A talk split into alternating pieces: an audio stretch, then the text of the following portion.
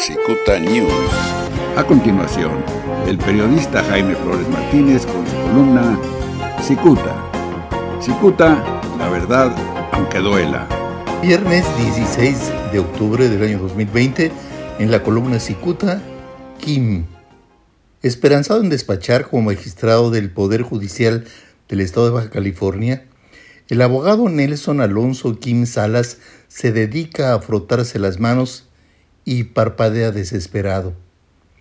Actualmente, Nelson Kim se desempeña como juez de primera instancia del Juzgado Décimo Primero de lo Civil en Tijuana y recientemente resolvió en favor de una de las partes que se disputa en el control y la administración del periódico El Mexicano en Baja California.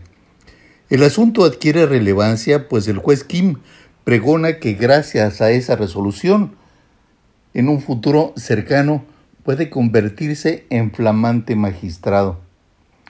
Aunque el gobernador de Baja California, Jaime Bonilla Valdés, preferiría que se comprobaran los dichos, la versión de algunos incondicionales de Kim es que Bonilla va a colocar al abogado Kim como magistrado.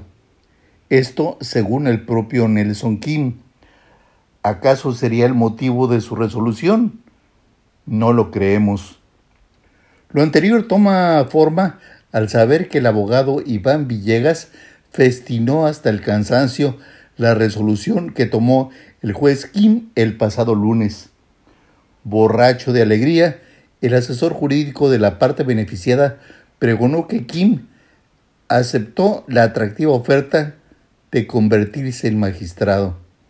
Si alguien no lo recuerda, Iván Villegas fue señalado en una cartulina verde que delincuentes dejaron junto a una hielera que contenía restos humanos. El 3 de mayo del año 2015 fue dejado el mentado narcomensaje cuyo destinatario era el joven Eligio Valencia López. ¿Y por qué Cicuta lo alude? Agárrense.